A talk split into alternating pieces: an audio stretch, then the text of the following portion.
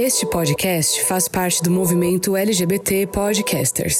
Conheça outros podcasts através da hashtag LGBT Podcasters ou do site www.lgbtpodcasters.com.br.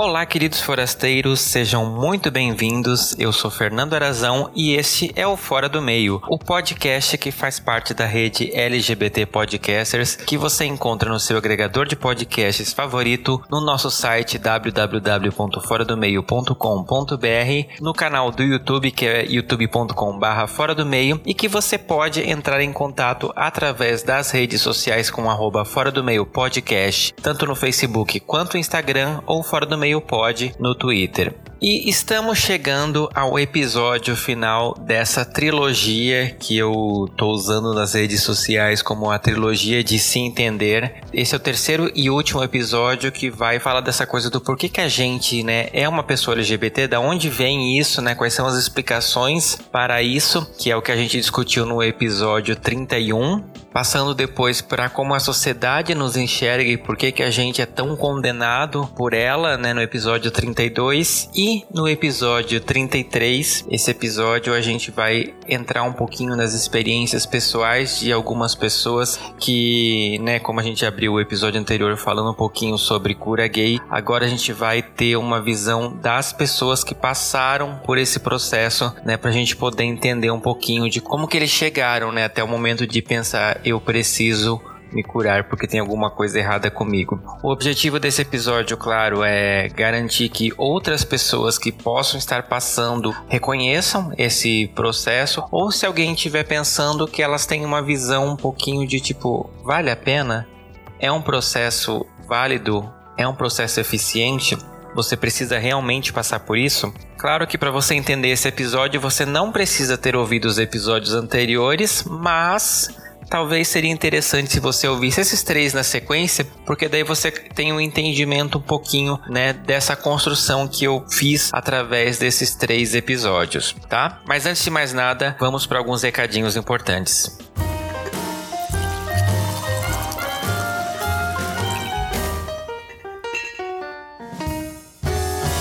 Café Kadama, o café de todos. Lembrando que esse produto está disponível por enquanto apenas para São Paulo. Saiba mais no arroba Café Cadama no Instagram. E esse episódio ele é patrocinado pelo Lucas Albuquerque, pelo Gilberto Lima, pelo Matheus Sampaio, pelo Anderson Silva e pelo Luiz Antônio. Gente, muito obrigado por vocês serem meus parceiros na produção desse podcast, né, em manter esse podcast no ar. E se você, como eles, também gosta muito do trabalho que eu faço e quer contribuir para que esse trabalho continue acontecendo, eu convido você a assinar um dos planos mensais de assinaturas do Fora do Meio Podcast nas nossas plataformas de financiamento coletivo, que são o catarse.me barra fora do meio, o apoia.se barra fora do meio ou através do aplicativo de pagamentos PicPay no arroba fora do meio podcast e tem também a nossa página diretamente no Anchor. Porém, o Anchor ele só aceita pagamentos em dólar. Então, você de fora do Brasil consegue contribuir conosco através dessa plataforma. E cada real que vocês me dão, ele é investido nesse podcast para me ajudar nos gastos que a gente acaba invariavelmente tendo para manter site, manter servidores e isso é muito importante, me ajuda demais. Então, se você pode e quer ajudar, eu te convido a acessar nosso site www.foradomeio.com.br. Lá tem um link para todas essas páginas com a descrição de cada plano e as vantagens que cada plano tem. Você pode me ajudar a partir de um real por mês e se cada um de vocês me der um real, gente, vocês não sabem a diferença que faz. Você também pode contribuir comigo assinando esse podcast nas plataformas onde a gente está disponível, assinando o nosso canal do YouTube para ajudar a gente a chegar até o momento de conseguir monetizar através do YouTube divulgando esse podcast para os seus amigos e claro, você que escuta a gente através de algum aplicativo Apple você pode ir lá na nossa página do iTunes e fazer a sua recomendação, né? Nos dar cinco estrelas, porque isso ajuda demais porque a Apple, assim como o YouTube, eles usam os critérios de curtidas e comentários e avaliações para poder considerar a gente um conteúdo relevante e divulgar para mais pessoas. Então, se você puder dar um pulinho lá nessas páginas e recomendar a gente, a gente vai ficar muito feliz. E claro, você pode espalhar o Fora do Meio através dos seus stories do Instagram também. Marca a gente porque eu fico muito feliz com as recomendações de vocês. E para a gente começar a introduzir o tema desse podcast, né, o assunto que a gente vai tratar, eu vou ler para vocês um e-mail que eu recebi lá em fevereiro, que foi quando eu comecei a falar de produzir esse episódio. E foi um e-mail que foi muito importante para mim porque ele começou a me dar um pouquinho de diretrizes para poder criar esse episódio. Então eu quero agradecer demais ao Anderson que mandou para mim e ele fala o seguinte: Olá pessoal, vi o tweet de vocês pedindo histórias sobre cura gay. Então, não foi diretamente comigo, mas eu estava tão envolvido com a pessoa na época, por isso não achei que teria muito para acrescentar na história. Mas vou contar um pouco do que eu me lembro e quem sabe pode servir de conteúdo para vocês. Isso já faz mais de 10 anos eu já tinha terminado o ensino médio, mas havia feito amizade com um grupo de jovens do colégio militar aqui em Porto Alegre. Era um grupo bem diversificado. Tínhamos garotas e garotos heterosimpatizantes, bis, gays, lésbicas, meio que um grupo de estranhos com os jovens de 16 a 20 anos, mais ou menos. Foi um grupo que foi se unindo por uns dois anos, até que em uma das férias de verão soubemos que um dos rapazes gays havia ido viajar para a casa de alguns parentes no interior. Não estranhamos, pois era algo comum e na época a internet era bem limitada, então era normal alguém sumir durante as férias. Eu não estudava no colégio, mas logo nos primeiros dias depois das férias, alguém do grupo veio nos contar: o Rafa virou machão. De cara eu não entendi o que estava acontecendo. Ele era uma das pessoas mais sensíveis que eu conhecia e, do nada, voltou um macho? Pessoal que ainda convivia com ele no colégio falou que ele voltou das férias simplesmente ignorando as pessoas do grupo que poderia trazer qualquer memória de sua vida de pecado. Trocou de número de telefone e começou a só andar e fazer grupo com os machos. Demoraram alguns meses para cair a ficha de que tinha rolado uma cura gay durante as férias. Hoje olhando para trás é claro, mas na época nos pareceu que ele só não queria mais essa vida. Só quando somamos os fatos, férias do interior, família crente, toda mudança comportamental, que fomos entender o que tinha acontecido. Infelizmente, foi alguém que perdemos o contato completamente. Até hoje sempre penso se teria algo que o grupo poderia ter feito, mas na época meio que deixamos por isso e respeitamos a decisão dele. Só muito tempo depois fui entender que aquilo provavelmente não foi uma decisão dele em momento algum. Espero ter contribuído. Não precisa me citar nem nada assim, só quis contribuir com a experiência que tive sobre o assunto. Anderson, preciso te citar sim, porque o seu e-mail, apesar de não ter acontecido diretamente com você, ele me impactou de uma forma que eu comecei a tipo, opa, eu realmente preciso falar sobre isso. É, eu queria falar sobre isso já, mas assim, o seu e-mail foi aquela, aquele empurrãozinho de que era necessário eu falar sobre isso e eu quero te agradecer demais porque foi daí que eu comecei a montar um pouquinho na minha cabeça esse projeto que acabou culminando nessa trilogia. Segredo de Bastidores, o episódio que eu gravei com a professora Yaroslavas, que é o Eu Nasci Desse Jeito, originalmente ele era para tratar só sobre animais homossexuais e conforme eu fui estudando, né, como eu falo lá, ela me deu muito material para estudar eu vi que tem muita coisa que poderia ser falada e aí mudei a pauta completamente e surgiu aquele episódio que vocês rapidamente transformaram num dos mais ouvidos do canal. O que eu achei que não ia acontecer considerando o tempo dele, né? Então, obrigado ouvintes por isso. E eu, como vocês sabem, que cresci numa igreja evangélica, é, eu não passei por um processo de cura gay, mas isso não significa que eu não tenha tentado me curar por mim mesmo de muitas formas. Eu vou falar um pouquinho sobre isso, né, no decorrer ali da discussão, mas vocês que me acompanham já desde o começo meio que já sabem um pouco disso. É, dessa vez, então, eu chamei mais algumas pessoas para contar um pouquinho as suas experiências, para a gente poder debater um pouquinho isso juntos. E eu espero, de coração, que esses três episódios eles tenham feito vocês parar e refletir um pouquinho. No final, eu vou ler algumas mensagens que eu recebi e eu fiquei muito feliz com todas e cada uma delas, porque eu sinto que eu atingi o que eu estava planejando e eu espero que com essa finalização, com esse episódio final dessa trilogia, eu consiga impactar vocês também de alguma forma para que o que a gente fale aqui, a gente chegue em algum momento que ele seja uma prática obsoleta né? Como o Éder falou no episódio passado, é um, o conselho de psicologia ele fica em cima para tentar evitar que isso aconteça, mas nem sempre essas práticas são feitas por psicólogos, né? Muitas vezes tem um pouquinho, tem um dedo de religião ali no meio e religião que a gente fala aqui não é a religião geral, mas esse fundamentalismo religioso, que é essa ideia bizarra de que as coisas precisam ser pautadas pela religião independente do que aconteça. Então, fica comigo, a gente vai abrir o armário agora e eu espero que vocês gostem. Depois vocês me contem, hein? Armário aberto.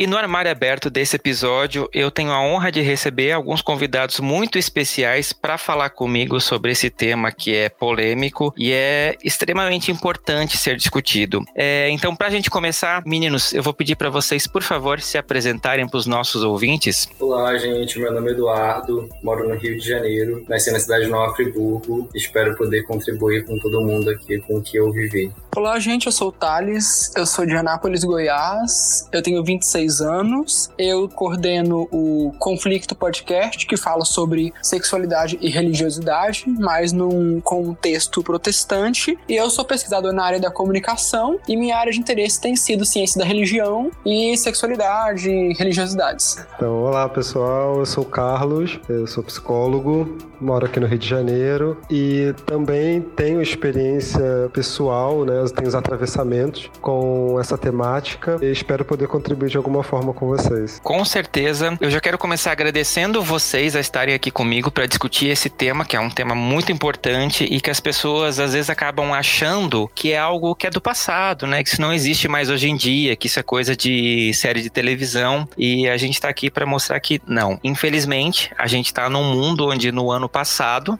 ano passado, havia uma chapa no Conselho de Psicologia que defendia a liberação desses processos que a gente chama de cura gay, que são essas terapias de reorientação sexual. E para contextualizar todo mundo, Carlos, eu vou pedir para você explicar para o pessoal de casa que não está familiarizado com esse tema, o que seria uma terapia de reorientação sexual, que é conhecida popularmente como cura gay? Então, deixando claro primeiramente que a terapia de reversão sexual ela é proibida, ela não tem base científica, ela não tem nenhum conteúdo relevante que faça com que ela seja aceitável academicamente, né, e cientificamente. Então, ela tem como base o princípio de acreditar que o sofrimento do indivíduo ele é um processo fundamental para que a cura dele exista. Então, como funciona isso na prática, né, só para todo mundo entender? Eu chego até o consultório, né, do, do, do psicólogo e digo, estou em sofrimento psíquico por ser LGBTI. É,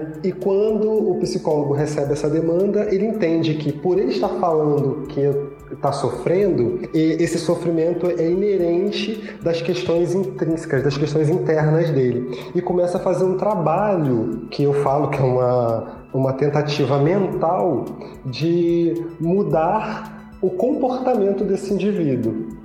Né? E por que, que ele não tem base? Porque quando a gente vai falar sobre terapia de reversão sexual, eu tenho que entender que existe um processo de condição desse ser, desse indivíduo. Então, eu mudo o comportamento, mas eu não mudo a condição dele. Uhum. Sabe? Então, a gente acaba tentando mostrar, né, comprovadamente mostrar, que muitos dos fatores que fazem com que essa pessoa queira é, essa cura, queira essa mudança, né, esse sofrimento, sofrimento que ele diz que tem é, é, muito externo. As pessoas, quando elas procuram ajuda, conseguem ver com o paciente, a gente consegue perceber junto com ele, ele consegue ter essa compreensão de que todo esse processo que ele vive é externo, não é interno, não é o problema não está na sexualidade dele, não está na, na condição dele, mas sim nas pressões que ele sofre externamente. Uhum. Como a família não vai aceitar, a igreja não vai acolher, a sociedade vai recriminar, vai discriminar. Então, quando ele percebe isso,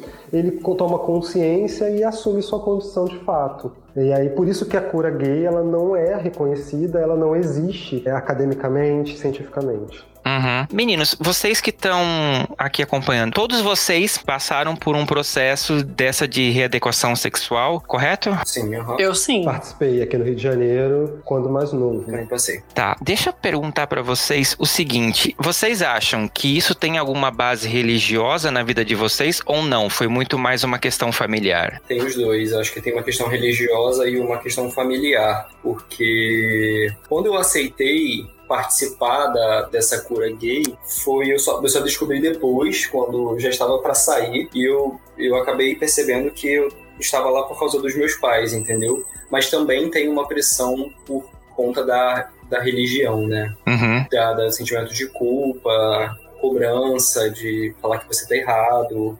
Então, para mim, para mim, dos dois. Uhum.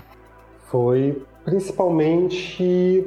Eu acredito que por, tu, por um conjunto de fatores. Família, religião, eu era evangélico, então buscava esse processo de cura mesmo, acreditava, vivia esse processo de sofrimento psíquico muito forte. Uhum. É, eu queria tirar aquilo que estava dentro de mim, e mas quando eu entendia que o tirar dentro de mim não era por conta de mim, mas sim por conta do que os outros iriam dizer, por conta da sociedade, por conta da minha família, eu fiz essa busca junto a uma igreja evangélica. Sim. Me ajudou nesse que tentou me ajudar nesse processo, vamos dizer assim, né? Sim. E Thales, você tem um podcast que trata dessas questões de religião e homossexualidade. E você tem um episódio sobre o cura gay que eu achei muito interessante, porque, tipo assim, você passou por isso, mas isso você conseguiu dissociar isso, né? A sua fé é uma coisa, a sua sexualidade é outra, e você conseguiu achar um equilíbrio entre os dois, né? Sim, sim.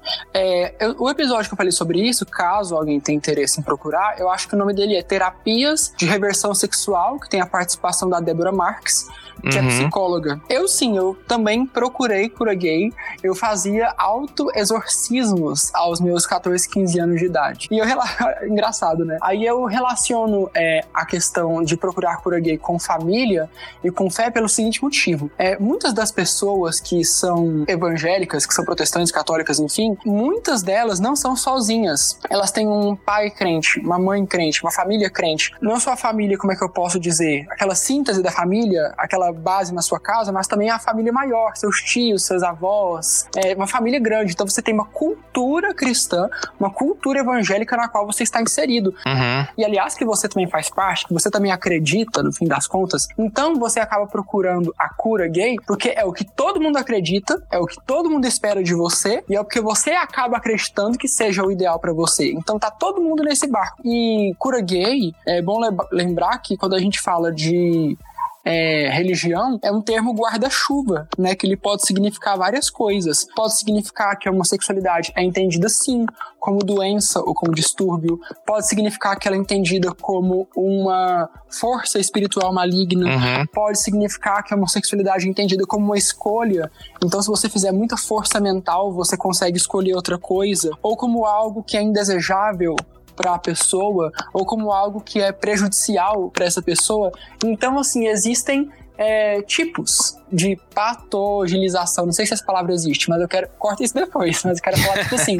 Sim, Que a existem- patologização- patologização. Então, existem formas de você classificar a homossexualidade como indesejável no campo religioso. Né? Existe mais de um modo. Porque também existem aqueles discursos que são violentos, porém existem menos violentos que outros. Eles acham que não são cura gay só porque eles sabem, não, não é doença, mas é uma escolha. Então, eu vou orar por você, botar a mão aqui, você faz a oração junto comigo. Ou seja, eles estão ressignificando as palavras, mas fazendo a mesma coisa. Uhum. No final, que é tentar transformar ela em hétero. Sim. E é, o engraçado do seu episódio, engraçado o modo de dizer assim, mas uma coisa que me chamou muita atenção do seu episódio e que é uma recorrente cada vez que se trata desse tema é isso, né? As pessoas colocam a heterossexualidade como a regra padrão. Qualquer Isso. coisa que desvie disso, ela precisa ser convertida para voltar para essa regra padrão. Sim. né? E isso que é, que é muito interessante a gente parar pra pensar que quantos tipos de sexualidade existem no mundo para algumas pessoas acharem no direito. É a mesma coisa que você dizer que o padrão é o homem branco, né? É, entra nessas escadinhas que a gente, tipo, não aceita qualquer coisa que seja diferente. É. E deixa eu perguntar pra vocês, na família de vocês, existia outras pessoas LGBTs? Ou vocês pararam para pensar, tipo, opa, eu sou o único que sou assim? Ah, eu vim pra, na minha família, eu vim para inaugurar. Desculpa. Sabe o que ela fala? Você é o, pri- o primo gay da sua família? Sim, Sim. sou. É, eu também, eu sou o único da minha família. Não tem mais ninguém. Na minha família também. Também? Sim. Então somos quatro. E, e isso que eu acho mais interessante, porque quando eu tive a minha história, eu fui evangélico, né? Dos 7 até os 14 anos, fui numa igreja da Assembleia de Deus. E eu lembro que eu olhava pra minha família e eu não tinha ninguém também, como vocês, pra dizer, putz. Só eu que vim com esse defeito, é, eu preciso mudar isso urgentemente, porque eu preciso ser igual a todo o resto da família, né? Eu não posso ser diferente, porque uma coisa que me pegava muito era pensar, tipo, nossa, meu pai, coitado, sabe, ele vai morrer de vergonha por eu ser o único filho da família toda que veio assim. Vocês tinham Uhum. muito essa, essa percepção também de olhar e sentir essa culpa por estar destruindo o núcleo familiar que você fazia parte? Sim, tanto que essa ideia de cura gay, ela vem como uma esperança, né? Tipo assim, eu precisa dar certo, porque se não der, se eu não fizer esforços, eu vou fazer com que pessoas à minha volta sofram, né? Sim. No meu caso, é- é- é- isso foi tão forte, isso foi tão latente, foi tão intenso que eu me casei. né? Eu me casei, eu tive filhos, eu tenho duas filhas, para cumprir esse papel social. E só trazendo um ponto que eu acho que é, é- é- eu acho que a gente precisa colocar, é, isso é histórico, isso é histórico, isso é social, isso está na nossa vida, na nossa sociedade, desde esse processo de construção de que a família, o sagrado é a família heteronormativa, Uhum. cis, homem branco. É, isso vem desde o que a gente chama da, do Brasil, né, desde o nosso processo de colonização, não é? Que esse povo branco chega aqui, toma nossos corpos, toma nossa vida, né, os índios, traz um povo que tinha a sua, a sua origem na África, que tinha a sua vida, e nessa colonização traz a religião como padrão, como Uhum.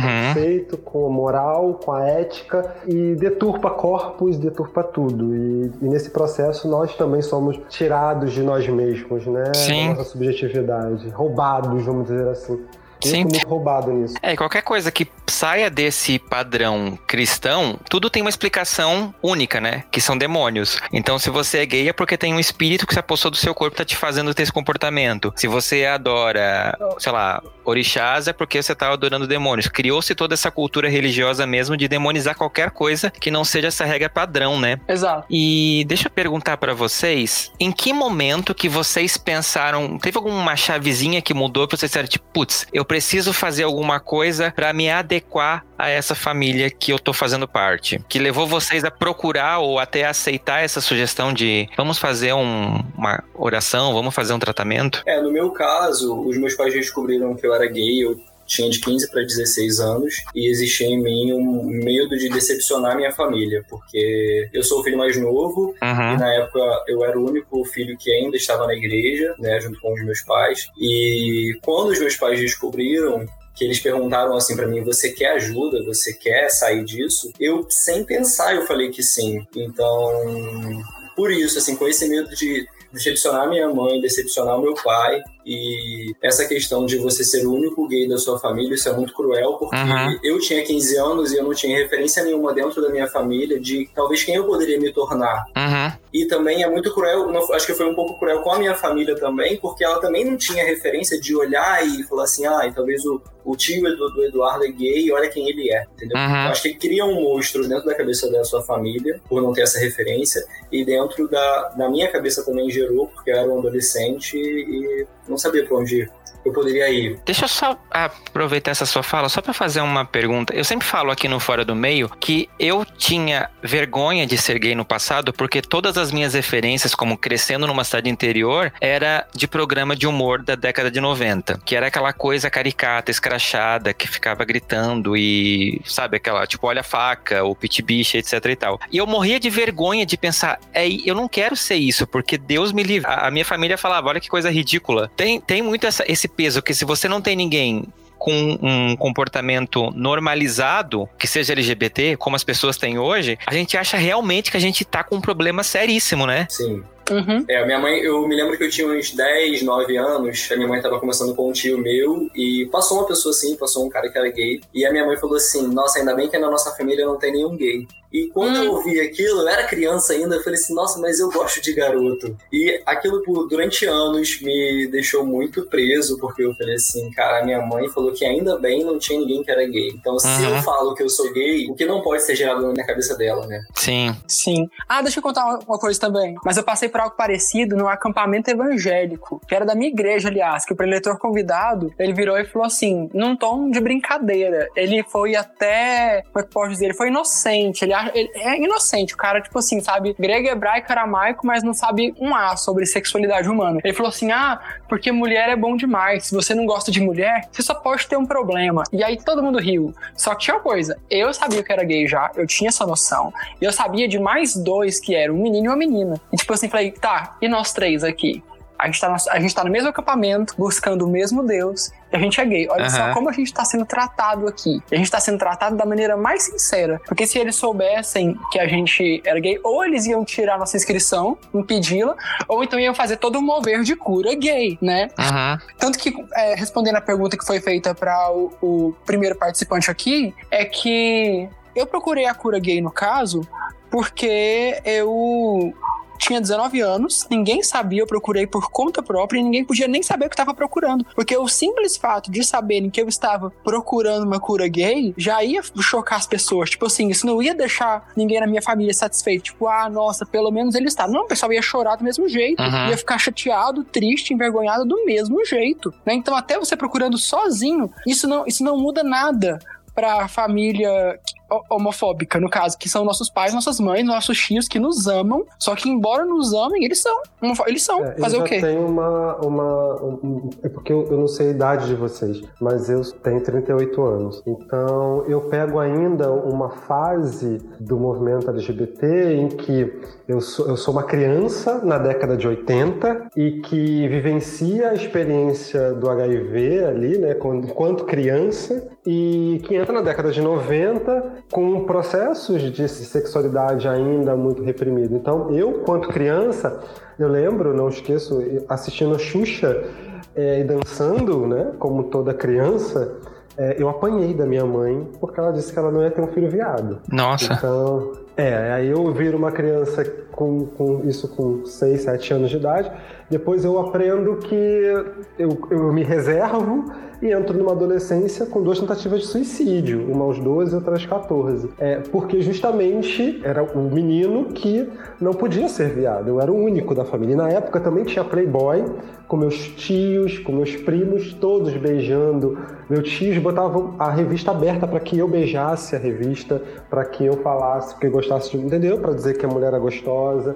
Então eu vivi todas essas violências assim dentro da família, sabe? Uhum. E aí a cura para mim era mais do que emergencial, era mais do que urgente, sabe? Eu precisava dela a todo momento. Sim. É, assim, eu me deixa muito feliz às vezes que as galeras hoje em dia tenham uma outra cabeça e elas tenham as referências que a gente não teve, justamente por isso, né? A, a violência que a gente acabava sofrendo é, era muito forte. Eu, assim, para deixar claro, eu nunca tive nenhum processo de cura gay, exceto que eu, igual o Thales, ficava pedindo para Deus me curar daquilo porque alguma coisa estava muito errada comigo. E eu passei muito tempo da minha vida com esse pensamento, tipo assim, Deus, ou você me cura ou você me mata, porque eu não consigo, eu não quero viver com esse pecado, mas assim, eu não tenho outra opção. E isso é muito forte, né? Uma, uma criança, um adolescente pensar uma coisa dessa, tipo, preferir morrer por causa dessa carga toda que jogam em cima da, da homossexualidade, né? E uma coisa que você não compreende. Uhum. Sim. É, muito triste. E como que foi para vocês, meninos, essa abordagem? Tipo, como que chegou na, na vida de vocês, tipo, opa, existe alguma coisa que dá para fazer para te curar desse mal que te aflige? Olha, curiosamente, no meu caso, quando os meus pais descobriram, uma semana antes tinha tido um congresso na igreja dos meus pais sobre cura gay. O líder foi, falou tudo, todo o processo que, que as pessoas né, participam e e passam. E uma semana depois, os meus pais descobriram. Então, quando eles descobriram, eu omiti um pouco. Eu falei que a minha vivência era só virtual. Uhum. Mas na realidade, na época, eu já estava namorando. Eu, eu, estava namorando o meu primeiro namorado, tinha 16 anos. Só que eu não tive coragem, porque eu falei, já vai ser uma decepção para eles. E, e, se eu falar que eu já tenho namorado, como que isso pode. Sei lá, o que, que isso pode acarretar na, na vida deles, né? Uhum. Então, por ter esse medo, quando eles perguntaram, o meu pai ainda falou: ah, na semana passada, não sei se você se lembra, mas foi o, aquele líder lá na igreja fazer o congresso. Se você quiser, eu posso conversar com ele para você participar do processo. E eu falei que sim, eu aceitei, né? Porque eu estava com medo.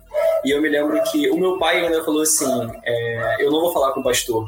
É uma coisa que vai ficar só entre a gente. Então, assim, meu pai já estava na igreja já tinha anos e ele teve medo quando ele descobriu, ele teve medo do pastor descobrir também. E para inicialmente na cabeça dele seria algo que a gente ia passar e até que escondido, entendeu? A liderança dele não saberia. Uhum. Foi dessa forma que eu, que eu acabei é, entrando, né? Nessa cura gay. Sim.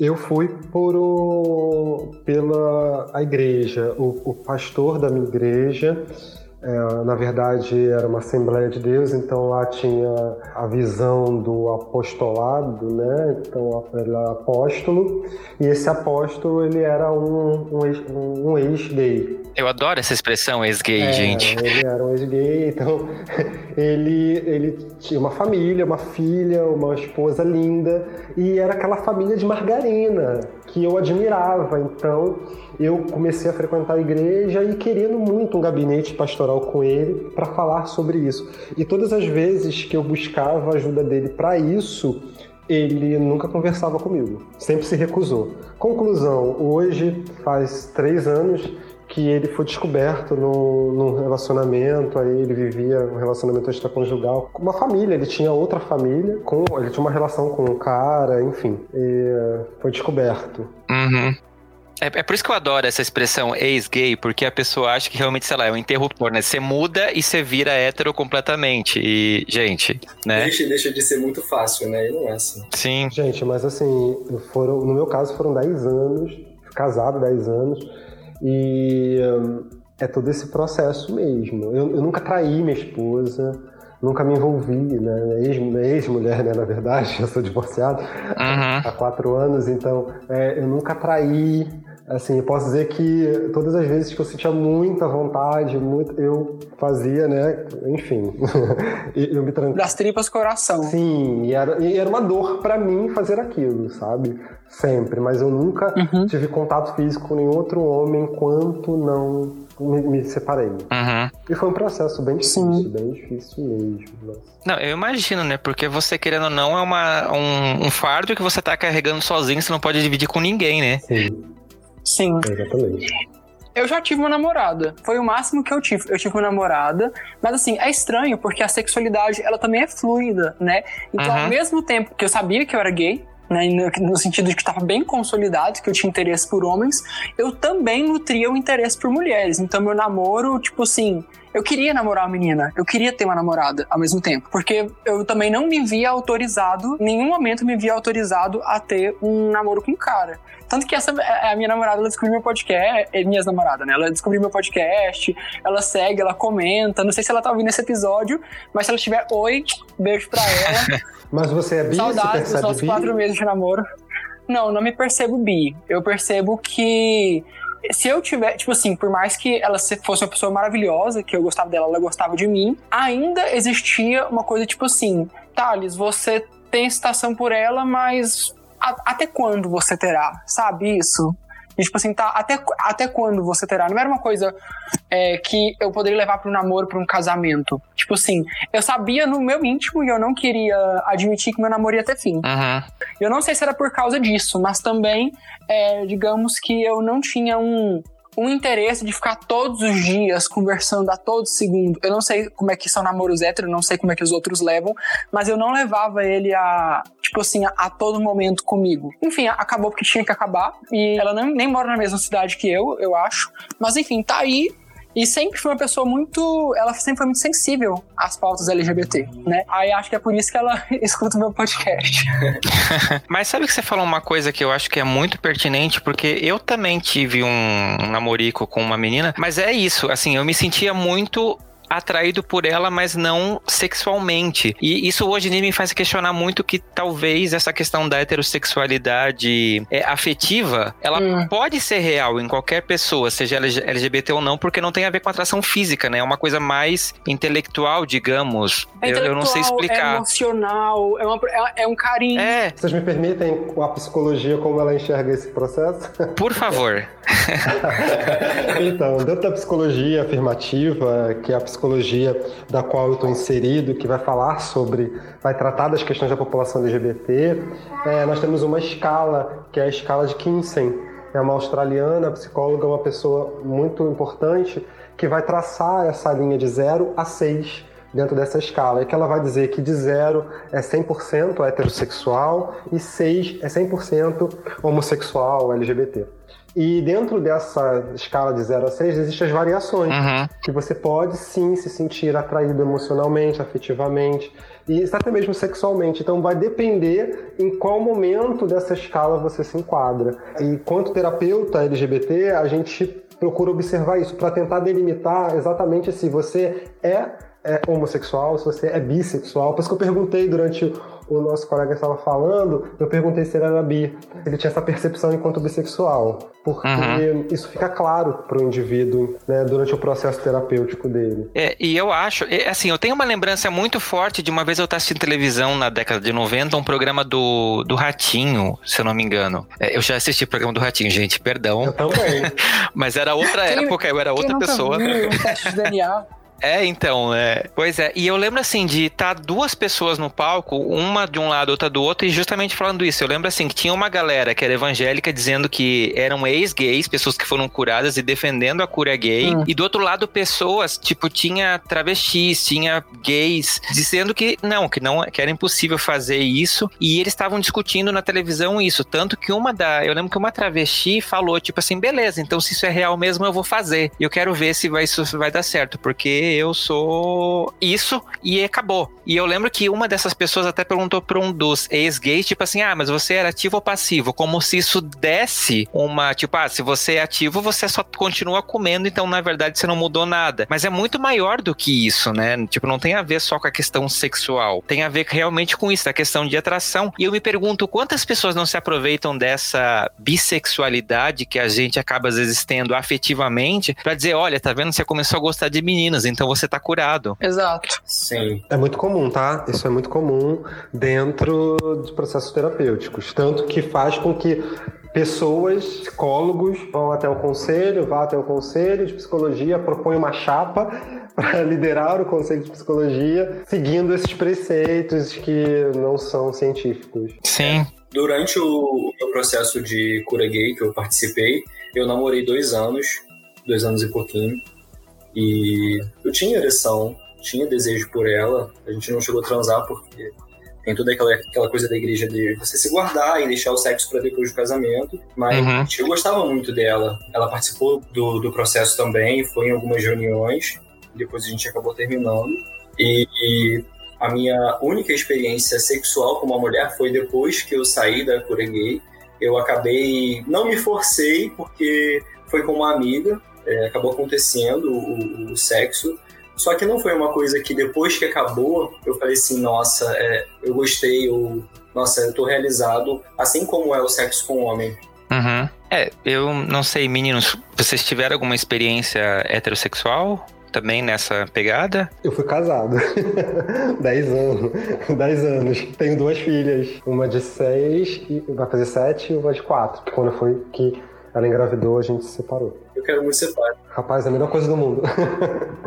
é, é, é, engraçado a gente falar disso porque as pessoas tratam a gente LGBT como se a gente fosse estéreo, né? Você não pode ter filho como se fosse impossível você ter uma relação heterossexual e, né, qualquer pessoa pode ter uma relação heterossexual, seja gay, seja lésbica, isso é indiferente, né? É, é, é isso que as pessoas às vezes se pautam, tipo assim, não, você transou com uma pessoa, então olha, você tá curado e você consegue fazer isso o resto da sua vida. Mas é, é, é muito maior do que isso, porque é isso que o Eduardo falou, né? Te satisfaz como pessoa? Não, não me satisfazia. Sim, é, na, na minha cabeça, assim, de, de fora é muito isso. A galera pauta pega essas pequenas atitudes que você faz. Eu vou usar a palavra forçado, porque querendo ou não, assim, quando você é, induz uma pessoa a fazer, você está forçando ela, por mais que ela não esteja percebendo isso, mas isso significa realmente que você converteu uma pessoa? É, é muito maior do que isso, né? E a galera, é, eu tenho muito essa impressão que a galera se pauta muito nessas pequenas vitórias para dizer: olha, tá vendo, você conseguiu, então se você conseguiu fazer isso, é porque você tá curado, e se você voltar para aquela vida, é porque você é um fraco e etc. Exatamente. E pessoal, enquanto vocês estavam nesses processos, né, sendo abre aspas, convertidos em hétero, como é que eram os sentimentos de vocês nessa época? Vocês acreditavam naquilo ou ainda assim tinha esse conflito de tipo, não, pera, tem alguma coisa que tá errada? Olha, é, vamos lá. Eu sentia que havia algumas coisas erradas porque a teologia ex-gay, né, que só fazendo um adendo para quem quiser entender um pouco melhor, é, existem é, sete formas de se enxergar a homossexualidade num contexto cristão. Existem uhum. é, sete concepções teológicas, ou seja, não se resume só eu acho pecado ou eu não acho pecado. Existem duas formas de ver como não pecado pecado e cinco formas de ver como pecado. Que isso tem a ver com se você pode se identificar como gay ou não, se você é celibatário, se você é obrigado a casar com alguém do sexo oposto, como que você se relaciona com a militância. Existem grupos de pensamento que nos ajudam a a pensar sobre isso. Aí tem um episódio que chama o esquema dos, o esquema dos lados, caso alguém veja. E por que, que eu tô citando isso? Porque são justamente as incoerências que existem no, na teologia ex-gay que me fizeram sentir estranheza, né? Eles têm buracos que não fecham eles têm argumentos irracionais. E enquanto eu ia fazendo os processos, eu ia percebendo as inconsistências nos argumentos deles, né? Um deles, no caso que eu quero citar aqui, que é o principal, que é muito usado é no Êxodos, que é protestante, e no Joel 2:25, que é católico, tanto que o Joel 2:25 é claramente ex-gay, eles falam no site deles, eu entrei antes de gravar esse podcast, que eles querem é, buscar a heterossexualidade que está escondida no gay, eles falam dessa forma, que eles dizem assim: você você, como é gay, mas homossexualidade biblicamente é pecado, então você não pode se identificar como gay. Você é filho de Deus, ou você é AMS, que significa atração pelo mesmo sexo. Isso é um problemão, porque é uma incoerência, é uma inconsistência lógica. Se o hétero pode ser hétero com todas as coisas é, que biblicamente poderiam ser consideradas como pecado dentro da heterossexualidade, e o gay não pode ser gay, o gay é o quê? É uma página em branco? Uhum. Porque se eu não sou gay e eu não sou hétero, o que, é que eu sou? Aí eles ficam meio que sem conseguir responder essa pergunta. E aí você começa a ver os problemas da teologia gay, porque nem te dando identidade, nem te permitindo uma autoidentificação, essas teologias elas te permitem se relacionar com o mundo. Então elas vão te transformando não num ser normal, mas num ser anormal. Uhum. Que nem dentro das próprias igrejas você é considerado normal pelos seus próprios irmãos de fé. Então como é que você vai permanecer num ambiente desses? Sim. Né? Assim foi que eu consegui perceber os problemas no meio dessas terapias. No meu caso, foi muito a questão do livro. Existia um livro que é Restaurando a Identidade. Eu não sei se vocês tinham que ler esse livro.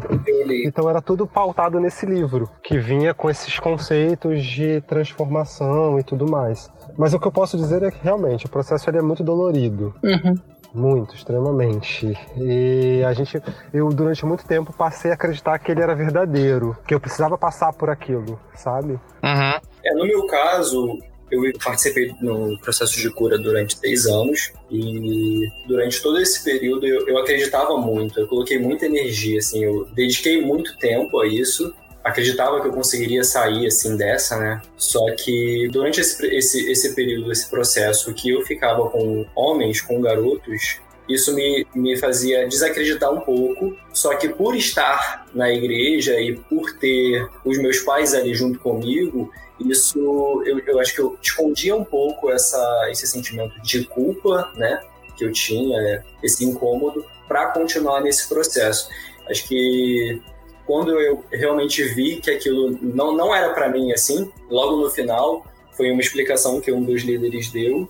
Ele é, era casado, se separou da mulher dele, e na época ele me explicou que a sexualidade é como se fosse um, um dedo assim na sua frente, dos seus olhos, né? Você ser gay é como se fosse um dedo do, na sua frente.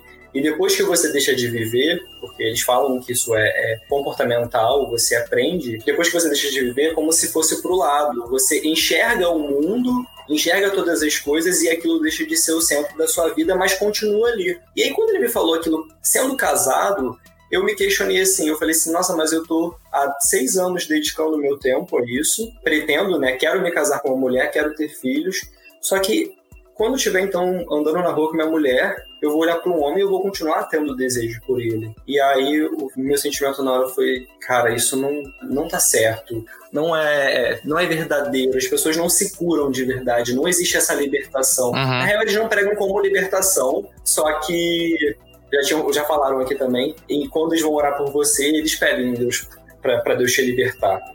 Só que se não é libertação, como vai orar para Deus me libertar? Sim. Uhum. É o espinho na carne, né? No meu caso, falava muito sobre o espinho na carne. Uhum. É o que você vai carregar, assim como Paulo dizia, é que todos tinham os espinhos na carne. O nosso espinho era esse. Sim. É, e uma coisa interessante, eu, eu ouvi o episódio que o Thales citou ali do, dos sete pontos, e é muito isso, né? Você começa a se privar de algumas coisas para você ir se adequando Sim. A, a essa forma correta de ser, né? Então você continua continua sentindo atração, mas é isso. Você tem que escolher não fazer. O fato de você escolher já é tipo assim: olha, você já tá curado, mas não é. Na prática, você continua sentindo. Você passa a escolher suas decisões. E, e é isso, né? Até quando você consegue escolher? Porque eu lembro assim, uma coisa que eu já falei aqui no podcast, eu lembro que eu, adolescente, eu lembro do primeiro sonho erótico que eu tive foi com um homem. E eu, crente, eu acordei horrorizado com aquilo, porque por que que o meu cérebro fez eu sonhar essa coisa horrorosa? Que e, tipo assim, eu fiquei muito culpado por uma coisa que eu não controlava. E é isso, né? É essa sensação que causa, porque você, como o Eduardo falou, vai andar com a sua esposa na rua, o Carlos provavelmente pode falar melhor disso. Passa um cara que te atrai, você faz o quê? Muito comum. Então, no fim das contas, quando você para pra pensar, você fala, tipo, tá, eu entrei nesse processo de cura, mas eu não fui curado coisa nenhuma. Pelo contrário, eu fui convencido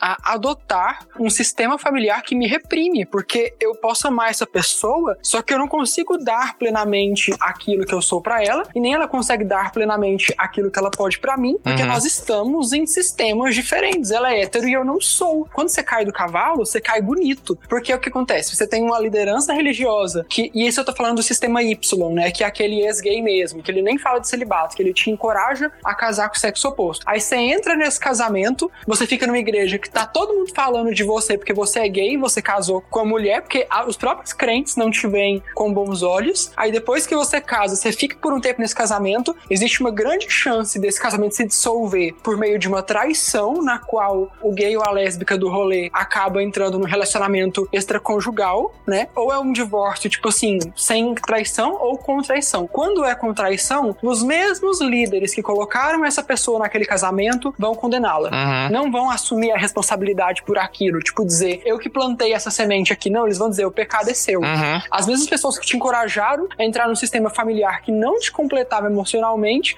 vão ser as pessoas que vão te apedrejar caso você caia, vamos dizer assim, é, num, numa linguajar religiosa. Caso você, é, enfim, caso o seu casamento não dê certo, porque talvez não era nem pra ele ter acontecido, não era pra ter acontecido, né? A, era uma bomba relógio, Sim. era uma tragédia anunciada eu acho isso muito cruel, é muito cruel. É comigo, é cruel comigo, é cruel com quem eu caso, porque eu uhum. não vou estar feliz, não vou estar conseguindo fazer outra pessoa feliz.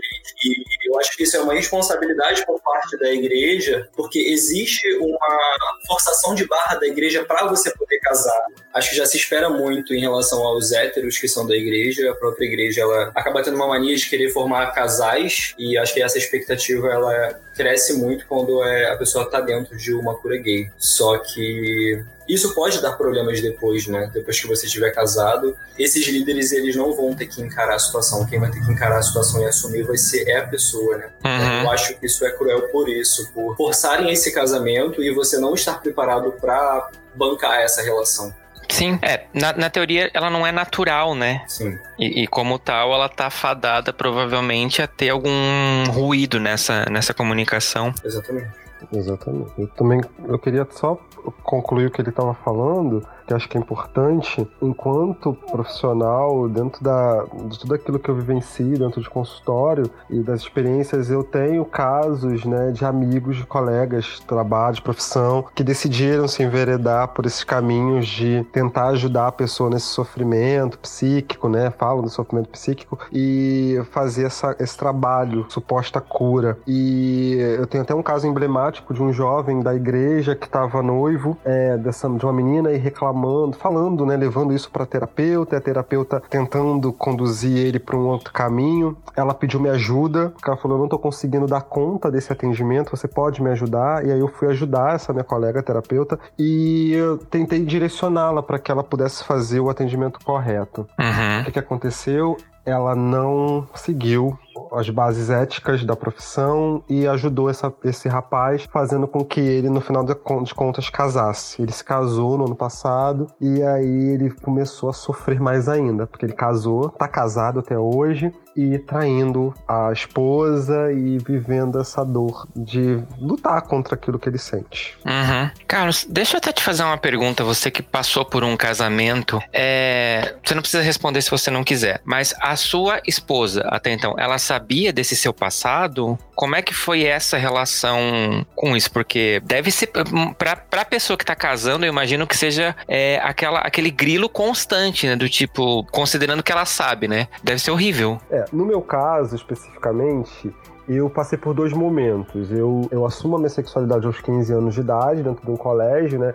Como eu falei, eu passei pelo processo de tentativa de suicídio e tudo mais. Então, quando eu entro no ensino médio, eu sou acolhido pela minha escola, eu vejo outros iguais a mim. Uhum. Então, eu, eu, me percebo mais livre. E aí, nesse processo todo de liberdade, eu me assumo. Só que, tendo a religião ainda ali, né, do meu lado, na, na época católica, eu, eu sou de uma família católica, então eu tinha a igreja católica, eu tinha uma admiração pelo padre é, Marcelo Rossi, na época que explodia. Uhum. Quem não dança dançou, né? Erguei as mãos e dá glória a Deus. É verdade.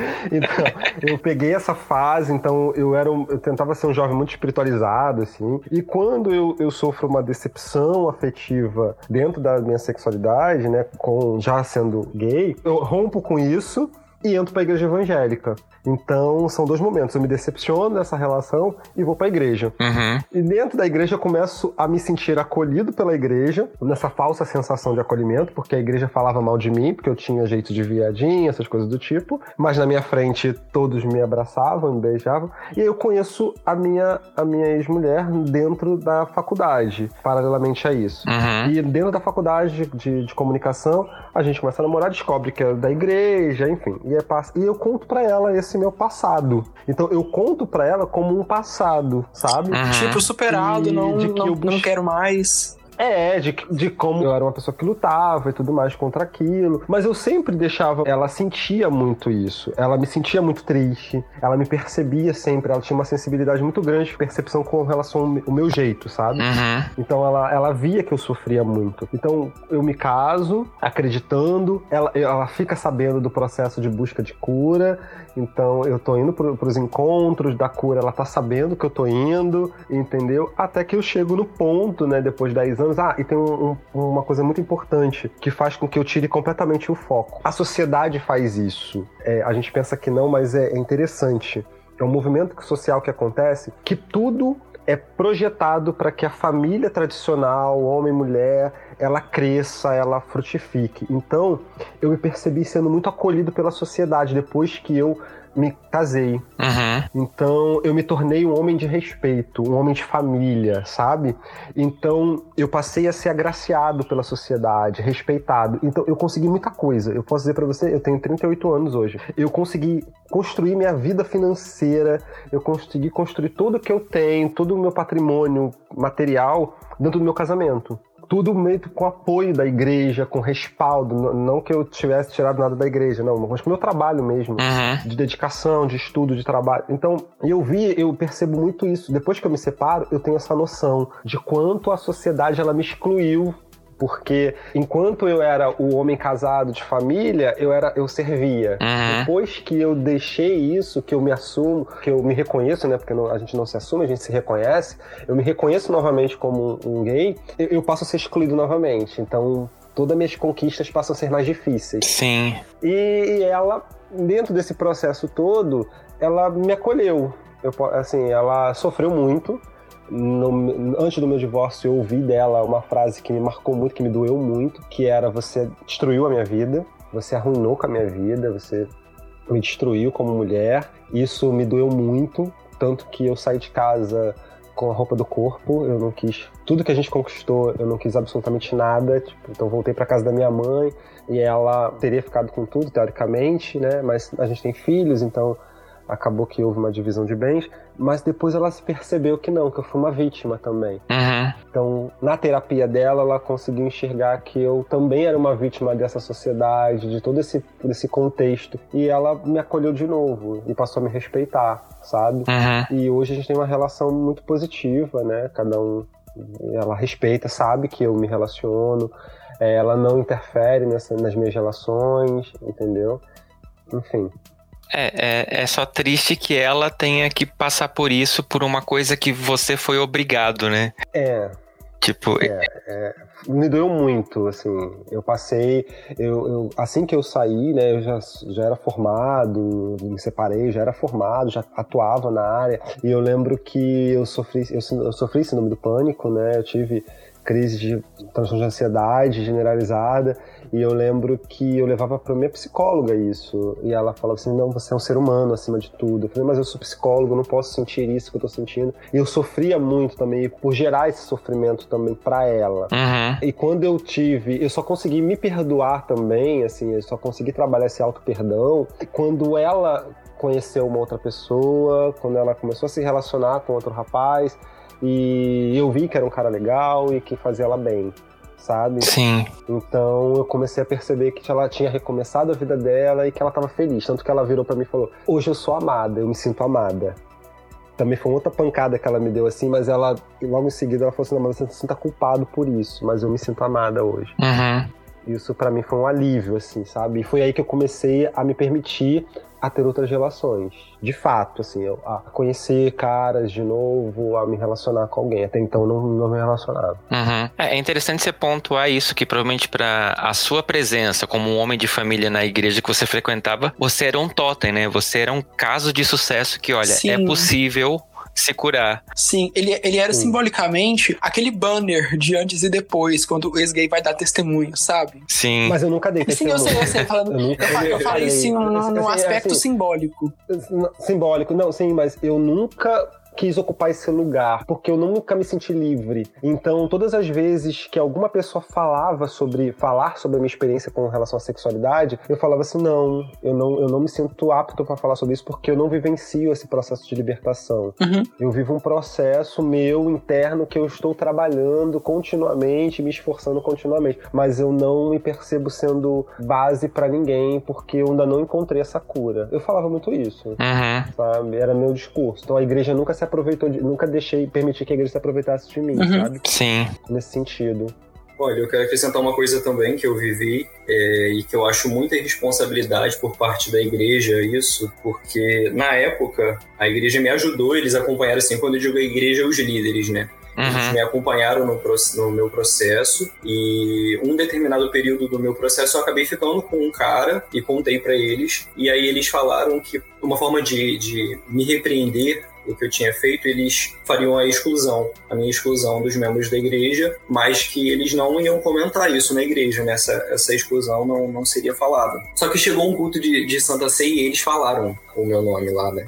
sendo excluído. Sendo que os meus pais, eles são da igreja há, há, muitos anos, e eu também era na época, e isso foi muito ruim, assim, para mim. E eu fiquei pensando assim, cara, eles toparam me ajudar, falaram que estariam comigo, e me fizeram passar uma vergonha e a minha família passou uma vergonha. Uhum. Que onde está essa responsabilidade da igreja de querer se envolver e de envolver toda a igreja na sua vida? Porque não só os líderes, mas muitas outras pessoas também sabiam. Então, quando foi falado o meu nome, não deram um motivo óbvio, mas a galera logo na hora pensou, entendeu? Uhum. Causa disso. Então, isso, isso me fez muito mal. Me fez, fez muito mal também pra, pra minha família, né? Pros meus pais. Sim, é, eu imagino. É, deixa eu até aproveitar isso que você falou para te fazer uma pergunta. Aliás, para você e pro Carlos, né? Que passaram por essa vivência, o Thales, pelo que ele falou, foi uma coisa muito mais é, autoimposta, Sim, né? Eu passei também por uma É, tipo assim, foi autoimposto, eu fui procurando por conta própria e em segredo, mas também houve, assim, como é que eu posso dizer? Reuniões pastorais, aconselhamentos bíblicos, teve três pastores diferentes, só que quando eu, ah, quando eu entro no mestrado, que eu decido estudar isso e estudar de uma forma laica, né, porque você não vai usar a ciência para provar sua fé, e eu sempre tive, tipo assim, digamos que uma consciência política que me fez entender essas coisas, e eu não engolia tudo, Aí, digamos que eu fui escorregando pouco a pouco, uhum. até o momento que hoje, na verdade, eu participo de um grupo religioso, vamos dizer assim, só que não é voltado para cura gay, é voltado ao contrário, é voltado para que pessoas possam se assumir para as famílias. Já é tipo assim, você não tem nada uhum. a ser uhum. curado, pelo contrário, quem tem que ser curado são seus pais, seus tios, seus irmãos que estão te fazendo mal, sua igreja. São eles que têm que ser curados. Então você vai primeiro ficar bem para depois ajudar essas pessoas. Sim. Não, isso é importantíssimo. É, é porque até eu tô lendo um livro que eu vou indicar depois no, no Se Joga, que tá falando de, sobre esse processo de cura e dessas reuniões que a galera fica numa numa, casa. Até teve um e-mail que eu li na abertura do, do episódio que fala isso, né? De um retiro que é com essa finalidade. E eu fico imaginando, baseado no que vocês falaram, do tipo assim, imagina a tensão que é você tá numa, num lugar retirado, cercado de outras pessoas que você sabe que também são homossexuais e que vocês não podem falar sobre isso direito, nem se olhar direito praticamente, né? Porque eu imagino que nesse ambiente você deve ficar, tipo, duro assim de tentar se controlar o máximo possível. Isso deve ser pior ainda, né? Porque você fica com toda uma preocupação de, tipo, eu não posso escorregar com nada. É, porque eu tô sendo observado por é todos. que não fecha. Sim, eu vivi isso. Eu vivi isso. Eu fiquei seis anos nesse processo e no, do quarto pro quinto ano eu fui convidado para participar de uma casa comunitária do grupo, que era em Niterói. E eu me mudei para lá, fiquei quase um ano dentro dessa casa. Assim, era uma casa onde a gente dividia as despesas normais, como você divide um apartamento com algum amigo, só que é muito mais invasivo, né? Porque você tá ali comentando sobre aquilo, tem uma reunião semanal para poder orar todo mundo junto e você vive aquilo 24 horas do seu dia. Tem um líder, tinha um líder na casa e você está o tempo inteiro tendo a sensação de que as pessoas estão te observando. Uhum. É bem ruim. É. E o pior disso tudo foi quando eu saí, que eu resolvi sair do grupo e me assumi gay. É, já não tinha, já, já não estava sendo uma decisão fácil para mim. E na época eles me pediram mais. Quando eu tomei a decisão, eles me pediram mais uma semana para eu estar dentro da casa. E eu fiquei lá mais uma semana. E eles falaram assim: olha, é, se você pudesse ficar, a gente queria finalizar isso conversando com os seus pais e com os seus líderes que estão te acompanhando. Eu falei: sim, a gente pode fazer. E eu me lembro que nós fomos de Niterói a Friburgo fazer essa reunião. Nós fomos e voltamos no mesmo dia e reunimos toda a minha família, reunimos, eu reuni, eles reuniram os líderes, né, o pastor e o líder direto de jovens, e eu precisei falar. E eu me lembro que a gente já tava, assim, o clima já tava muito tenso, minha mãe tava bem nervosa, e eu lembro do pastor olhar para mim e falar bem assim: "Eu só preciso que você fale muito bem claro o porquê que você tá saindo". Aí eu olhei na hora e falei assim: "Eu vou falar". Mas a minha vontade era de falar assim: "Cara, eu não vou falar nada porque eu não tenho que dar explicação da minha vida para você". Uhum. Mas na hora eu falei assim: "Eu tô saindo porque eu sou gay e não tem essa mudança, eu não vou mudar. Então eu tô saindo para poder viver a minha vida".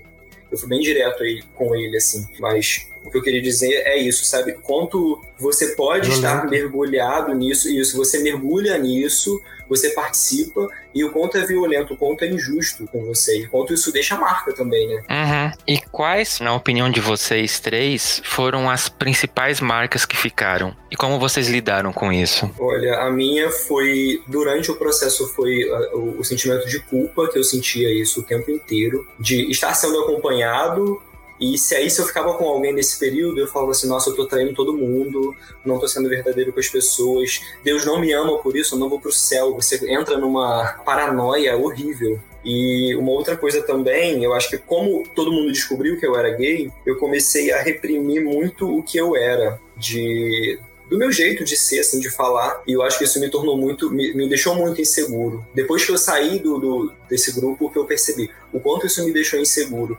Até hoje eu, eu sempre tenho situações que eu, eu penso assim, cara, eu não, não tô me colocando numa situação por insegurança. E essa insegurança foi gerada desses anos em que eu vivi me, me escondendo. Sim. Foi isso. Então, hoje, assim, é, eu tenho como base, assim, o que foi muito importante para mim foi eu reconhecer que a minha fé era separada da, da religião. Então, no momento que tudo que eu passo por tudo isso, eu, eu sinto esse peso de, de, culpa, né, de não ser o cristão adequado, o servo de Deus esperado, porque eu fracassei enquanto servo, o referencial como o filho, porque até então eu sou o filho mais velho, então eu era o filho prudente, o filho que não errava, o filho que cumpria com todas as obrigações enquanto, né, marido, enquanto o filho. Pai, como pai, eu achava que as minhas filhas jamais poderiam me aceitar quando estivessem grandes, porque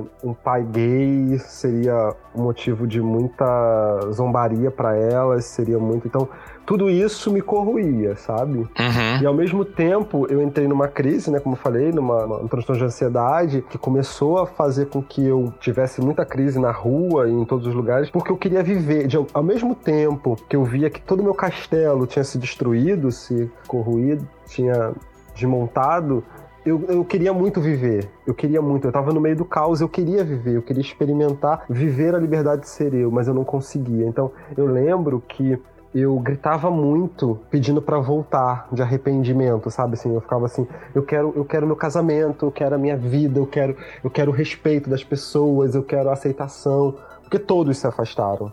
Eu, eu fui, foi trágico assim, as pessoas se afastaram mesmo de mim. E mas depois não, sabe? Eu consegui recuperar isso. Eu fazer um ano e meio passando por esse processo, até eu conseguir me reerguer novamente, me reencontrar, sabe? Uhum. Mas foi difícil.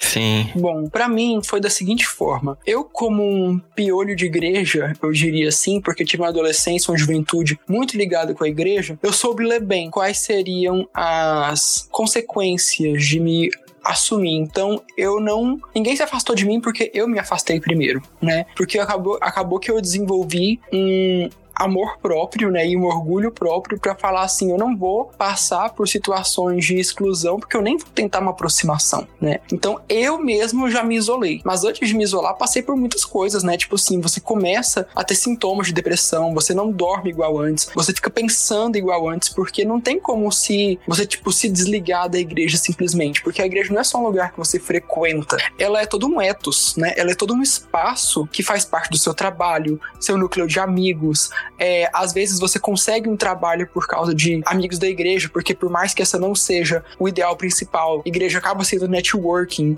Então, é, no fim das contas, você tá com a sua vida de uma forma holística, você tá rodeado por um vínculo cristão, religioso, por meio das pessoas. Então, você se desligar não é fácil né? E, e, muito mais difícil quando você tenta se reconectar a um outro panorama cristão, a um outro, a um outro grupo de fé, porque você tem marcas daquele grupo anterior. Uhum. Então você fica assim: será que eu vou passar pelas mesmas coisas? Será que vai valer a pena? Porque às vezes a sua fé não morre, você ainda quer frequentar, a sua fé tá viva e você quer praticá-la em espaços que você considere seguros. Só que você vai achar esses espaços seguros? Aí que é o ponto. Uhum. Então, claro, eu passei por toda uma questão de. Não, não chegou a ser síndrome do pânico, mas eu não dormia direito, eu não tinha ânimo para fazer as coisas. Eu não cheguei a pensar em suicídio, não. Eu não, eu não cheguei nesses pontos, porque, digamos assim, eu desenvolvi um amor próprio e falava, jamais que eu, que eu vou me matar por causa desse povo, eles que morram. Eu vou ficar vivíssimo aqui, vou dar a volta por cima e eles vão me ver sem precisar deles. Então, eu desenvolvi esse orgulho, né? E eu acho que a forma de dar a volta por cima foi justamente ressignificando o que, que era a minha sexualidade e compreendendo dentro de um panorama de igreja quanta gente não teve a oportunidade que eu tive de me reerguer quando eu descobri a academia, é, falando assim, e poder dar um apoio para esse pessoal, né? Tanto que o conflito é essa resposta, né? É esse apoio. Sim. Quantos anos você tem, Thales? 26. 26, é. Por ser gays, a, a igreja negligencia muito a nossa fé, né? Uhum. Sim muito de Deus, coloca Deus muito longe da gente. Isso é bem ruim. É, é porque a, a igreja não reconhece a homofobia como pecado estrutural. A igreja não reconheceu nem o racismo ainda, né? Imagina o, o dia que for reconhecer a homofobia. A gente vai chegar lá ainda. Esper, esperemos, né? Sim. Meninos, eu tô meio até embargado aqui com a, esse final, porque eu não passei por isso, mas eu consigo sentir um pouquinho do que provavelmente é. E eu quero agradecer vocês demais por se disporem a falar disso para pra gente, né, pros ouvintes do, do Fora do Meio. É importante, a gente discutir esses assuntos. E eu quero que vocês terminem essa parte da nossa conversa é, falando para alguém que pode estar tá caminhando para isso, né? Talvez não por vontade própria, mas ouviu isso e se percebeu talvez sendo induzido a fazer um tratamento desses, né? A, os pais sugerindo, a igreja sugerindo, ou até os amigos falando, tipo, olha, procura tal lugar que vai te ajudar. Ou até, como vocês falaram, né? Procurando um psicólogo, o psicólogo dizer, olha, você quer deixar de ser, a gente pode conversar sobre isso. O que, que vocês têm para falar para essa pessoa? Ah, o que eu tenho a dizer é que eu acho que a gente precisa se amar em primeiro lugar. Eu acho que o conflito vai vir, a dúvida né, do que a gente é e de se está certo ou não, isso vai vir porque nós somos pessoas que vivem de altos e baixos, né? Mas é importante você se amar, é importante você se olhar no espelho e aceitar quem você é. E, se for preciso, é, procurar um profissional, fazer uma análise, procurar um psicólogo que seja um profissional de confiança, né? Uhum. Para ele não piorar mais a situação, para não piorar esse, esse conflito que já existe dentro da gente. Então é isso, se ame e se aceite. É, esse processo todo ele vai começar a partir do momento que ele buscar o autoconhecimento. Como? Vão me perguntar como, Carlos, eu conheço isso. Quando eu começo a me olhar, sabe? Eu acho que vai do olhar sincero para você mesmo. Parar. É, eu sempre falo isso para todos os meus alunos e para todas as pessoas que passam por esse processo. Senta um dia, sabe? Vá para seu quarto, vá para um espaço onde você se sinta confortável, sente e olhe para você. Se conecte com você. Quando você se conectar com você de verdadeiramente, esquecendo que está no seu exterior, que está à sua volta, você vai começar a se ouvir. E aí você se ouvindo, você vai se perceber e as suas ações vão ser congruentes com aquilo que você de fato está sentindo. E aí é o que a gente fala dessa busca de autoconhecimento, de autogestão, de autoanálise. Eu sei que durante esse processo vão aparecer as perguntas que vão aparecer, né? Eu entro como um profissional falando, vão aparecer é mais, tem as pessoas, tem os meus amigos, tem a minha família, tem isso, tem aquilo, tem aquilo outro. Você pode perceber que ao mesmo tempo que vão aparecer essas perguntas, você tem que se conectar com respostas de pessoas ou de lugares aonde vão te reconectar com você. Ou seja, ah, aquele amigo pode te reprovar. Ah, mas eu conheço fulano de tal que não. Então você começa a tentar estabelecer redes de apoio. O que hoje existe e que não existia na minha época, talvez do Fernando também, né, Fernando? É na nossa época eram essas redes de apoio. Os nossos referenciais eram. Nós não tínhamos esses referenciais, nós não tínhamos é, espaços de acolhimento, espaços de, que nos dessem voz e nos ajudassem muitas das vezes. Então hoje você tem essa força potente social que nos ajuda. Então você está com essa dificuldade de se conectar, de estabelecer redes, procure, existem espaços que vão te proporcionar isso profissionais da área. Nós temos muitos psicólogos hoje que eles são totalmente laicos, não se envolvem, né? O, corre... o que é o certo é você ser laico dentro desse processo, uhum. você procurar psicólogos laicos, procurar psicólogos que possam de fato te, te orientar, é, te ajudar a se conectar com você mesmo. Acho que é muito esse processo, assim. E, e, e deixar claro, você não está sozinho. Você não está sozinho nessa, sabe? Acho que é isso. Bom, o que, que eu diria para esse ouvinte, para esse interlocutor? Já seria pensando o seguinte: se você tá num processo de cura gay, é porque você tem uma fé. E eu não quero que dê a entender para você que abandonar o processo de cura gay seja abandonar a fé. Pelo contrário, eu quero dizer para você que você precisa de referências saudáveis na sua vida. Talvez seja isso que tá faltando. E talvez você só esteja na cura gay porque você não conhece referências saudáveis. Então, a um princípio, eu te indicaria nomes bons, te indicaria a Silvia Jerusa, o Ricardo Gondim, o Felipe dos Anjos, da Batista da Água Branca, indicaria o Ed Renekiewicz, indicaria nomes legais para vocês é, se apegarem a essas pessoas, darem uma lida no conteúdo deles, enfim, você precisa de referências que não te façam adoecer, pelo contrário, a igreja também adoece, e muito, né? A prova disso a gente tá aqui falando justamente sobre marcas que nos causaram. Então, você não precisa abandonar a fé, você precisa trocar suas referências de fé. E dá para você se, é, manter a ortodoxia sem ser homofóbico, gente dá para fazer. Fiquem bem tranquilos quanto a isso. E também ouçam o conflito, afinal a gente foi feito para vocês.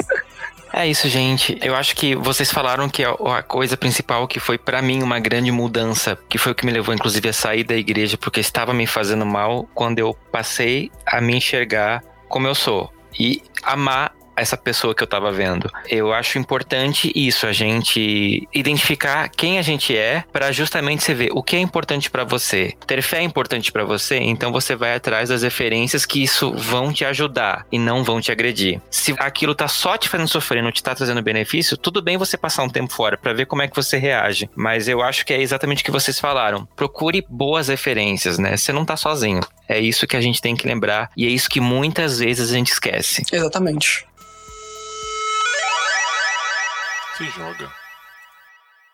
E no Se Joga desse episódio, eu vou começar indicando para você um. Eu já indiquei o filme, a gente tem até um episódio que a gente falou desse filme, mas eu agora peguei o livro para ler. E ler o livro é uma outra experiência, né? Mas eu recomendo que você também veja o filme se você não viu, que é o Boy Erased Uma Verdade Anulada do Gerhard Conley. Como eu falei, tem o filme, tem o livro. São dois relatos de uma pessoa que, né, ele foi para um lugar onde tinha esse processo de cura gay nos Estados Unidos, mas assim, tem muitas coisas que eu li até agora, eu ainda não terminei o livro, tô quase acabando, mas que eu reconheci dessa nossa conversa. Então, às vezes, para você começar a ter aqueles estalos é, e ver, às vezes, até os mecanismos que são usados, vale a pena você dar uma vidinha, você olhar o filme também. Convidados, o que, que vocês deixam de lição de casa para nossa audiência? Olha, o que eu quero indicar é uma série na Netflix chamada Easy. São episódios de 30 minutos, talvez algumas pessoas já conheçam, e ela trata de relacionamentos amorosos, de relacionamento familiar, de amigo. E do quanto a gente cria expectativa em relação ao outro e isso nos frustra.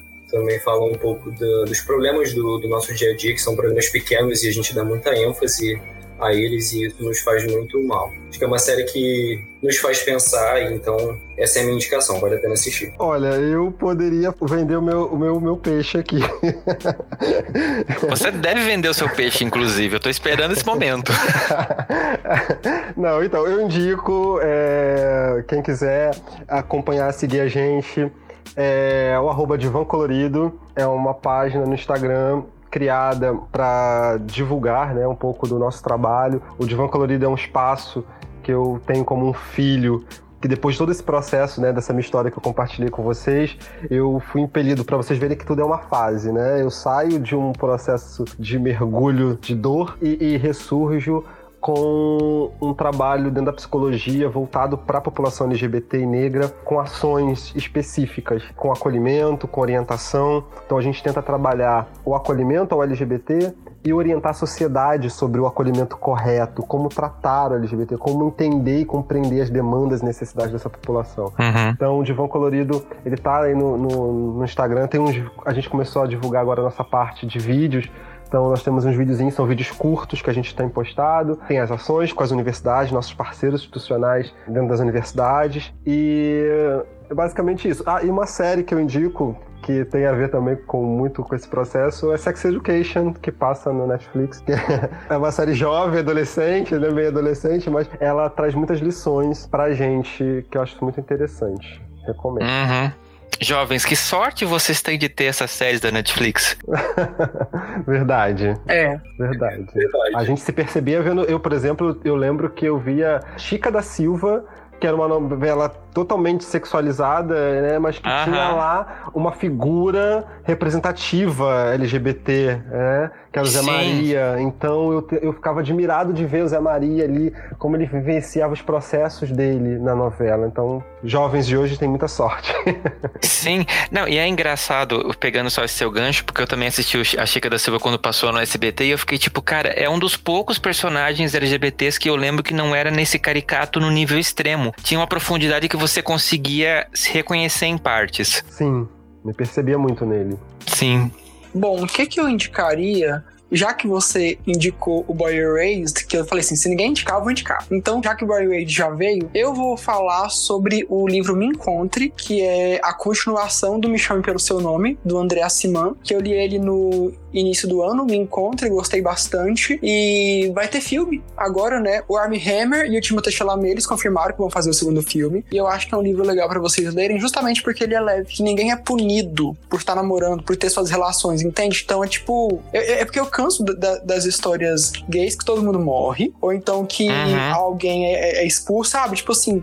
chega. Tipo assim, tá, tá retratando a realidade? Tá. Mas vamos por um momento é, ver que não tem só essa realidade também. A gente também tem realidades saudáveis nas quais a gente consegue se espelhar. E eu Sim. acho que Come By Your Name é um bom exemplo. Aí eu acho que se você não leu, leia. Se não viu o filme, veja. É de gay branca? É de gay branca. Mas é ruim? Não, é bom, gente. É que tem gente que fica diminuindo, tem gente que fica diminuindo meu filme, mas eu gosto mais dele, gente. Vai, vai que vocês gostam também. Sim, não, e o discurso final desse filme pra mim foi uma das melhores falas que eu vi sobre o tema no cinema recente. Então, Então acho que va- vale a pena. Gente, muito, muito, muito obrigado por vocês estarem aqui comigo, né, de novo dividindo essa experiência. Eu espero de coração que as pessoas que recebam esse podcast, elas parem pra refletir, né, e se a pessoa por acaso tá nesse processo, ela perceba que ela não precisa estar nisso se não for agregar a ela. Como a gente já viu, é, tá tudo bem ser gay, tá tudo bem ser lésbica, tá tudo bem ser uma pessoa trans. Você só precisa de compreensão, não de cura, porque você não tá Uhum. doente. E pessoal, pra quem quiser, como que a galera acha vocês nas redes sociais? Meu Instagram é arroba Eduardo C de Casa Palmeira. É só me, me seguir lá. O meu é henrique.82 e o arroba Diva Colorido. Diva Colorido, né, que fica. Sim. É bom que ele tem duas denominações, dá pra você brincar de todas as formas. verdade. O meu é Conflicto Cast no Twitter e no Instagram. E no Instagram pessoal é Thales R. Moura, Thales com H. Vocês vão lá e curtem minhas fotos, tanto, tá bom, galera? Maravilha. É, gente, o Conflito ele é um podcast que é muito interessante pra você que tá nessa questão religiosa. Eu tenho devorado ele ultimamente. Thales, parabéns pelo seu trabalho. É, eu queria muito que tivesse alguma Oh, coisa obrigado. assim na época que eu tava na igreja. Talvez a minha relação teria sido muito diferente. Sempre. Obrigado. Fiquei feliz. É, que bom. E é isso, gente. Eu agradeço vocês participaram desse podcast. Eu agradeço você, ouvinte, que me ouviu até agora. Me segue lá no Instagram, me segue no Facebook, nas redes sociais, com arroba Fora do Meio Podcast, no Facebook ou Instagram, ou Fora do Meio Pod no Twitter. E manda um e-mail pra gente também falando o que você achou desse episódio, contando a sua história para fora do meio podcast, arroba gmail.com. E eu espero vocês daqui a 15 dias em mais um episódio do Fora do Meio. Beijo. Beijão, tchau, tchau. Bro Messenger. E no Bro Messenger desse episódio eu vou compartilhar com vocês, como eu falei lá no comecinho, algumas mensagens que eu recebi desses últimos episódios. A primeira que eu vou ler é a do Luiz Antônio, e ele fala: "Que episódio, meus amigos? Que episódio?" Falando do episódio Eu nasci assim. Ele continua: "Fenomenal. Parabéns, Fernando e toda a equipe. Vocês conseguiram superar todas as minhas expectativas.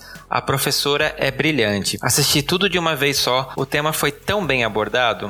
E outro recado que a gente recebeu também foi no nosso Instagram, que foi do Andreone Medrado. Ele comentou lá na nossa postagem do episódio 31 e ele disse: Essa mulher é incrível, se referindo à professora Yaroslava. Ele fala: Tenho o privilégio de ter sido aluno dela e agora estou tentando o doutorado no lab dela. Nem preciso dizer que o podcast que fizeram ficou ótimo. Parabéns. Andreone, obrigado pela sua mensagem também. De fato, foi incrível. É uma mulher maravilhosa. E sobre o episódio 31, o Eu Nasci Assim, o Anderson continua. Eu estou no início do episódio e adorei a temática e a convidada. A conversa está muito interessante e pelo jeito o tempo de duração vai ser pouco para suprir a minha curiosidade. Já quero mais episódios assim. E o Lucas Albuquerque comentou sobre o episódio 32, que é o episódio com o Éder, Não a Cura, e ele fala: Esse episódio foi um dos melhores que já escutei do Fora do Meio. Me agradou muito a maneira como o Éder expôs o lance das relações de poder, o como o controle dos corpos e da sexualidade serve ao capital. É muito bom para mostrar tanto para os colegas militares de esquerda que acabam achando que as pautas identitárias, ele abre um parênteses, não gosto muito desse termo, fecha parênteses, não devem ser secundárias na luta contra o capital. E também para os colegas militares do movimento LGBT, que acham que o capital não é o agente causador da discriminação da sociedade. Exatamente, Lucas. É, foi uma discussão assim riquíssima. O Éder é fantástico. Eu sou um grande fã dele. E eu fico muito feliz que vocês também tenham gostado. É, esse foi um episódio que eu considero também muito importante, até pra gente entender esse episódio que vocês acabaram de ouvir, né? Da onde vem essa culpa que a gente sente a ponto de procurar esse tipo de, abre aspas, cura, né? Para que isso aconteça. Então, é, é, muito importante a gente pensar sempre da onde vem, por que, que a gente chegou nisso. Então, muito obrigado pela sua mensagem. E outro comentário eu recebi lá no nosso Twitter, que foi do Fabiano, e ele diz: Que programa incrível do Fora do Meio Pod com o psicólogo e psicanalista Éder Belo. Sério, isso precisa ser ouvido e compartilhado. Obrigadão demais, Fabiano, pelo seu comentário. De fato, assim, ficou um episódio Gente, essa trilogia que terminou hoje, vamos combinar, foi fantástica. Assim, eu tô muito orgulhoso de ter feito ela e eu espero de coração que você que ouviu esse e os episódios anteriores tenha sido impactado de alguma forma e, por favor, mande para mim um e-mail, comente comigo nas redes sociais, manda lá no fora do meio podcast gmail.com, conta para mim como isso te impactou. Eu vou ficar muito feliz em saber, até para dar um gás pra gente continuar produzindo coisas assim. E no Twitter também temos alguns comentários, né? O Tato Fernandes fala o seguinte: se vocês ainda não conhecem o Fora do Meio podcast, você está perdendo. Sabemos que o trem é bom quando olhamos o feed no Instagram. Sou gado demais desse podcast, sim. Otávio, obrigado pela sua, sua mensagem. Realmente eu tenho trabalhado bastante para estar um, com um feed bonitinho, principalmente nesse mês da diversidade. É muito fofa a sua mensagem, gostei. Um beijo para você.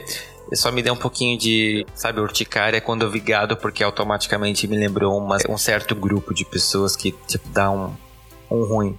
Mas brigadão pela sua mensagem, fiquei mó feliz e para encerrar, eu quero aproveitar para mandar um beijão gigante, gigante, gigante para dois caras que são muito legais que eu tive a oportunidade de gravar com eles. Dois episódios, na verdade, para a campanha Além do Arco-Íris, que é os meninos do Nós Cego Podcast, o Fernando e o Pirata. Meninos, muito, muito, muito obrigado pelo carinho de vocês, pelo convite. Eu tô muito contente de ter cruzado o caminho de vocês e sério, que bom que existem pessoas como vocês né, héteros muito legais, dispostos a colocar as nossas pautas em discussão para poder atingir mais pessoas e com isso a gente começar a desconstruir um pouquinho mais às vezes preconceitos e tornar a sociedade um pouquinho mais aberta a ouvir as nossas histórias. Brigadão de verdade. Eu quero mandar um beijo também pro Cop Geeks, que é um perfil do, do Twitter que indicou Fora do Meio. Gente, muito obrigado pela indicação de vocês. Eu fico mó contente quando as pessoas gostam do, do Fora do Meio e indicam a gente, né? Quer dizer que eu tô fazendo um trabalho que é legal e as pessoas estão gostando. Isso me deixa muito, muito, muito, muito feliz. Um beijo também para a psicóloga Mariane Leal, que ela indicou o episódio 7 lá do comecinho, que é o Negritude LGBTQ+. E, né, no momento que a gente está falando tanto sobre vidas negras, é um episódio que eu fiquei muito feliz de ter gravado, porque foi um episódio que me ensinou demais. E ela complementa. É, eu simplesmente amei. Conheci o podcast hoje e gosto de ouvir os mais antigos. Vou continuar ouvindo e divulgando com certeza. Adorei. Obrigado, Mariane, por isso. Fico muito contente. Por favor, mande sempre feedbacks. A gente gosta pra caramba. Eu quero mandar um beijo pro pessoal do LGBT Queimado, que indicou também o Fora do Meio. Um beijo também pra Joana Monique, que indica sempre o Fora do Meio. Fico muito contente, muito contente mesmo. E eu vou mandar um beijo mega especial também para uma das ouvintes. Ela interage comigo desde o comecinho. Eu sempre fico muito contente quando ela manda mensagens, porque ela é uma fofa. Então, um beijo gigante, gigante, gigante para Jana Araújo. E obrigado, Jana, pela sua audiência, por mandar mensagem, por comentar comigo os episódios. Um beijo gigantesco para você. Gente, você que tá me ouvindo até aqui, dá uma corridinha no feed do Fora do Meio. Lá tem umas participações que eu fiz nesse mês do Orgulho LGBT. Então, a gente tá com uma campanha no LGBT Podcasters chamado Além do Arco-Íris, né? Como vocês ouviram a vinhetinha lá no começo. E vai lá ouvir os episódios que eu participei, que eu falo umas coisinhas um pouquinho diferentes do que eu falo aqui.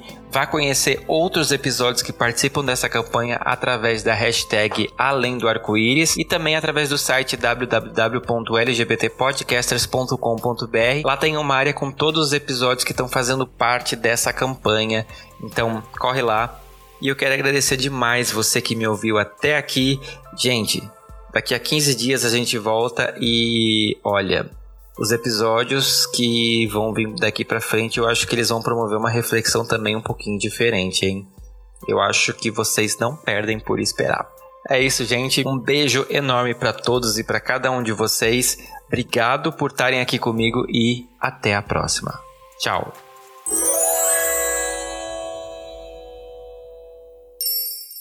Este podcast faz parte da Podcast. Conheça os demais programas da rede acessando podcast.com.br.